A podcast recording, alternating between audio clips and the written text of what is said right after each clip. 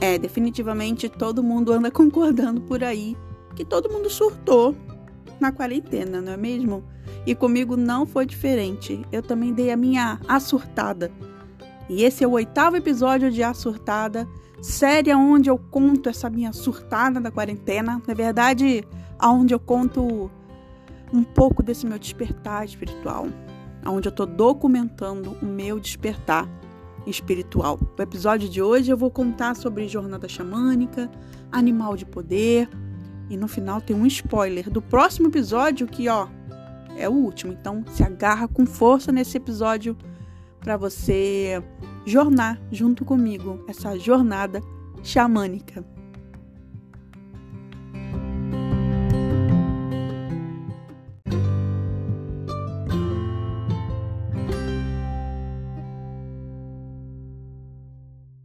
Nosso episódio hoje de Assurtada vai falar sobre a minha experiência com a terapia chamada Jornada Xamânica, onde você, com a batida do tambor, vai fazer a sua jornada, jornar mentalmente, espiritualmente para conhecer o seu animal de poder.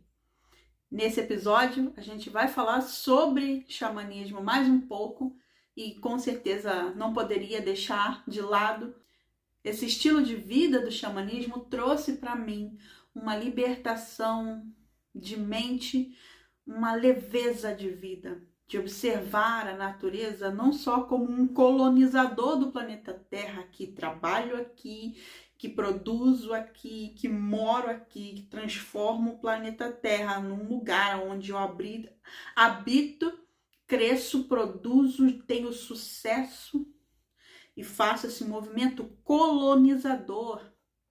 Movimento que a gente aprendeu com aqueles que deixaram com a gente a história deles não com a história dos indígenas que foram retirados e dizimados tanto do norte da América quanto do meio da América quanto do sul da América.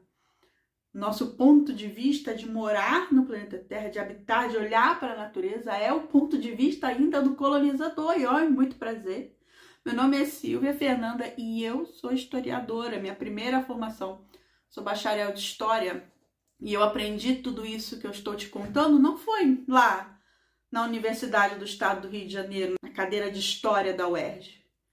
Foi justamente após esse contato com a terapia xamânica, com esse estilo de vida do xamanismo, que trouxe para mim esse olhar de olhar para os indígenas e olhar como retirar da natureza honestamente aquilo que eu preciso de medicina para mim, tanto de chá, infusão, que a gente já conhece, quanto de aterramento, que é quando a gente tem contato com a natureza, que a gente se sente mais leve, né? De botar o pé na praia, botar o pé no mar, de botar o pé no sítio, na fazenda, quando você senta na grama e você sente essa energia, chama aterramento tanto quanto de olhar para os animais da natureza, saber que cada um deles também tem sua própria medicina, como eu tenho, como você tem sua medicina. Sua medicina é aquele, aquilo que todo mundo diz que você é, sempre. Aquilo que todo mundo vive te dizendo, nossa, mas você é muito. Pensa aí, aquilo que todo mundo diz que você é, com tanta facilidade. Essa é a sua medicina de acordo com o estilo de vida e tradição do xamanismo. A minha medicina veio para mim dentro de um movimento de coragem. E eu comecei a investigar quem é essa tal de coragem que vivia vindo atrás de mim através do que as pessoas diziam sobre mim. Mas deixa eu contar para você sobre então a minha jornada xamânica e eu já volto a falar mais sobre esse estilo de vida que mudou, me libertou para ser mais leve, nesse planeta, nesse CPF que a gente usa nessa vida.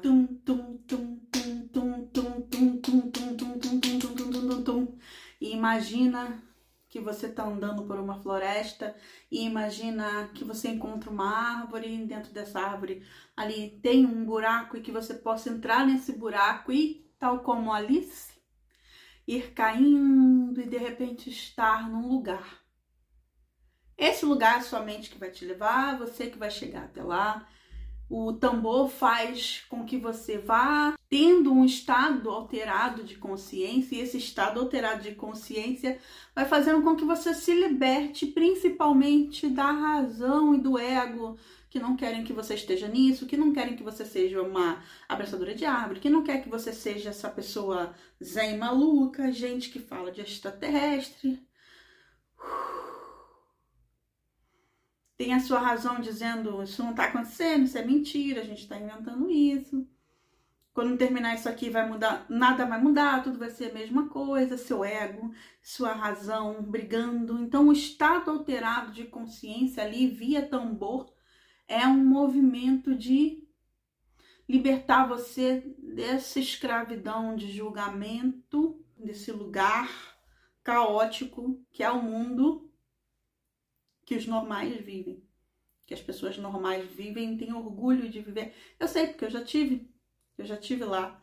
E não só com orgulho, como trabalhando firmemente para acusar pessoas que têm e tiveram experiências como eu estou tendo agora de ser lá essas pessoas com nomes, com piadas, com rótulos. Eu sei, eu já tive nesse lugar e agora eu estou nesse aqui. A jornada xamânica trouxe para mim o meu animal de poder e a princípio eu já tinha visto lá naquela vez no episódio em que eu falei para você sobre a minha meditação com técnica de hipnose que eu me vi em regressão como um indígena norte-americano como um, homem de medicina norte nativo norte-americano. Naquele momento, eu tinha visto a sombra de um animal, mas ele só tinha o formato. Eu não sabia se era condor, se era águia ou se era algum animal de rapina. Dentro dessa jornada, eu consegui ver o primeiro animal que se apresentou, ele ainda era silhueta ele ainda não tinha se apresentado plenamente. Muito provavelmente porque eu não estava entregue ali naquele movimento, entregue como deveria estar, né? Com menos crença do ego, com menos crença da razão, com menos controle, com menos mundo, mais espírito, mais presença, mais permissão de estar ali vivendo a experiência. Porque viver a experiência também não significa que você vai virar qualquer coisa, significa só que você se permitiu viver a experiência, se permitiu ver aquilo que você quisesse ver, se permitiu sentir. Você viveu a experiência completa por permissão. Dali para frente você pode seguir a sua vida, mas ninguém tira de você aquele momento, aquele momento que você se permitiu. Então, como não me permiti 100% ali, só via a silhueta. Esses encontros de jornada xamânica com Carlos Sauer aconteceram em quatro sábados. Então, no primeiro eu fiquei na silhueta, no segundo eu fiquei na silhueta, no terceiro dia eu consegui ver nitidamente que era uma águia, o meu animal de poder. Esse movimento me trouxe mais clareza porque os animais dentro da tradição, do estilo de vida do xamanismo, eles têm a sua medicina, como eu falei. E a medicina da águia é observar de cima, é voar tão mais alto que as outras aves, é olhar o todo sem perder o foco do detalhe. Se a águia é o seu animal de poder, você sente necessidade de ter envolvimento com a criação, uma vontade de experimentar extremos, uma vontade de usar suas habilidades, de buscar suas verdadeiras emoções você deve se tornar muito mais do que você jamais imaginou que seria possível. Essa era a informação que eu tinha para passar para vocês sobre o meu animal de poder e a importância de saber para mim ter jornado, ter me permitido essa terapia de jornada xamânica, de conhecer o meu animal de poder. E o quanto eu trabalho com a mente, pessoalmente, foram 32 anos, profissionalmente desde 2017, com os meus estudos, formações, lá olhando lá dentro, psicanálise, programação neurolinguística, hipnose, mindfulness, sempre envolvida com essas questões científicas de neurociência, ciências neurocognitivas, de estar em busca interior da mente. E que durante então esse processo da quarentena, que todo mundo surtou e que tá todo mundo dizendo que todo mundo surtou, então eu resolvi mostrar esse lugar que eu também surtei, só que já tendo surtado então aqueles 32 anos no na quarentena eu me permiti surtar mais profundo que a minha mente. Eu me permiti surtar mais profundo, ainda mais. Queria achar minha alma. Então me permiti todas essas terapias que você vem acompanhando até aqui. Teta Healing, leitura de registros acásticos, esse estilo de vida do xamanismo, meditação, hipnose, regressão, eu fiz leitura de plano de alma com a Josi, que é uma querida também. Fiz leitura de tarô com a Dio, que é uma mulher incrível que mora aqui na Holanda. Inclusive, foi uma das primeiras coisas que eu fiz, foi me permitir estar numa leitura de tarô, porque eu só tinha julgamento e críticas e críticas bem medievais sobre pessoas que jogavam tarô. Tudo isso que eu te trago aqui para você entender o quanto me permitir tudo isso me fez olhar ainda mais para dentro. Ainda mais para dentro. Ainda mais para dentro, num lugar aonde eu estou independente do país que eu nasci, dos problemas, das dores que eu vivi, do meu time de futebol, independente da minha sexualidade, independente de todo esse movimento externo que colaram em mim desde que eu nasci. E que eu fui colando depois outros fatores externos, quem eu sou profissionalmente, para olhar para dentro ainda, lá dentro e falar: "Ah, é você. Oi, tudo bem? Vim aqui para fora. Vamos brincar? me mostra o mundo, me mostra a vida de verdade, me mostra o que é estar tá viva. Eu queria achar minha alma porque eu precisava muito saber por que, que eu estava nesse planeta no meio de uma pandemia. Que encarnação é essa? A gente estava há 80 anos vivendo bem aí, fazia 80 anos tinha terminado a Segunda Guerra. O mundo já tinha se recuperado economicamente, as coisas estavam caminhando bem, de repente, pá, uma pandemia. O que, que eu estou fazendo nesse mundo, nesse momento? Qual é a minha função?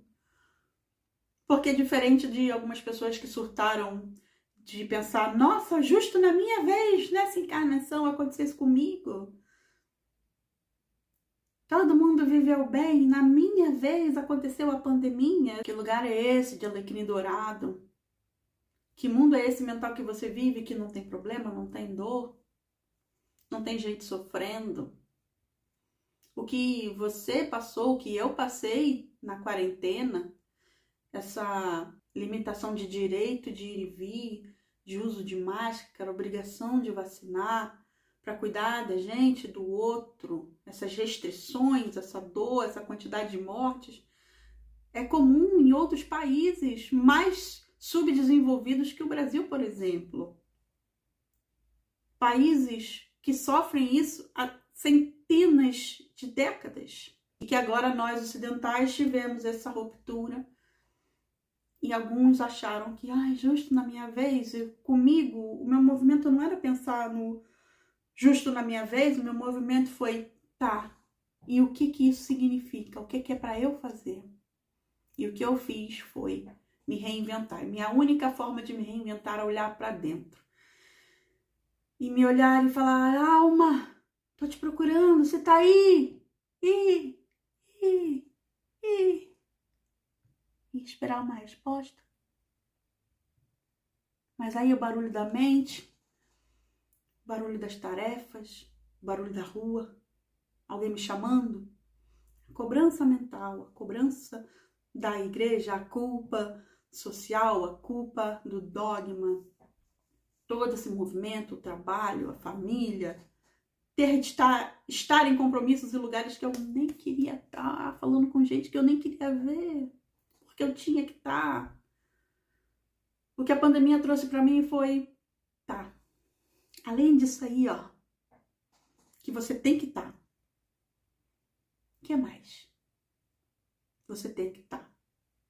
E com a quantidade de pessoas que foram deixando esse planeta, desencarnando, centenas de milhares de pessoas desencarnaram. E eu não. Falei, então tá, tem mais coisa. O que eu tô fazendo aqui? Que prova é essa que eu tô passando? O que, eu tenho que fazer daqui para frente? Qual é o meu papel? Qual é o meu servir? Porque não dá para acreditar em reencarnação e, e, se esquecer que você é alma, que você é espírito. Não dá para ver essa quantidade de gente desencarnar e saber que você pode ter passado por toda essa pandemia desencarnar né? a qualquer momento. Não basta olhar para sua vida e se esquecer que você é alma. E você tem que cumprir seu papel de alma aqui. Não precisa virar terapeuta, não precisa jogar é, oráculo, não precisa acreditar em poder de cristal, não precisa acreditar em alienígena. Você tem que acreditar em você, naquilo que você vem sentindo há anos que você precisa entregar e colocar no mundo. Aquilo que você tem que fazer. Esse é seu compromisso, seu, seu contrato antes de encarnar. Você é alma. Esse corpo fica e apodrece aqui. Essa mente nem existe. Ela faz parte do seu trabalho de estar aqui e vencer ela para se encontrar com você. Então, para mim foi muito importante me permitir, essa jornada xamânica foi muito bonita. Tão bonita e tão valorosa que eu conheci outras entidades que se apresentaram depois para mim um guia espiritual indígena que eu senti, que o Rafa também sentiu dentro de casa, de uma consulta que eu fiz diretamente com o Carlos, além da jornada xamânica, e de sentir que é isso, eu tive outras encarnações. Pelo menos uma delas foi como nativo indígena norte-americano, como um homem de medicina. A permissão a permissão para entrar, então, conhecer a terapia multidimensional e fazer. Eu fiz uma terapia multidimensional há pelo menos um ano. Eu faço uma terapia multidimensional por mês com a minha amiga Regina. O próximo episódio, sim, esse episódio está ficando por aqui. Eu vou falar sobre a minha formação em Reiki, sobre esse contato com a terapia multidimensional, sobre todos os benefícios. E vou te dizer, já dar um spoiler do próximo episódio, que é eu fiz a formação de reiki sem acreditar em nada daquilo, mas no dia da minha iniciação em reiki, uma coisa muito importante aconteceu, que foi fundamental para eu hoje estar aqui com você, te dizendo que eu vou trabalhar com reiki. De hoje em diante. Essa é a minha missão de vida. Mas isso Fica para o próximo episódio. Eu te conto o que aconteceu lá.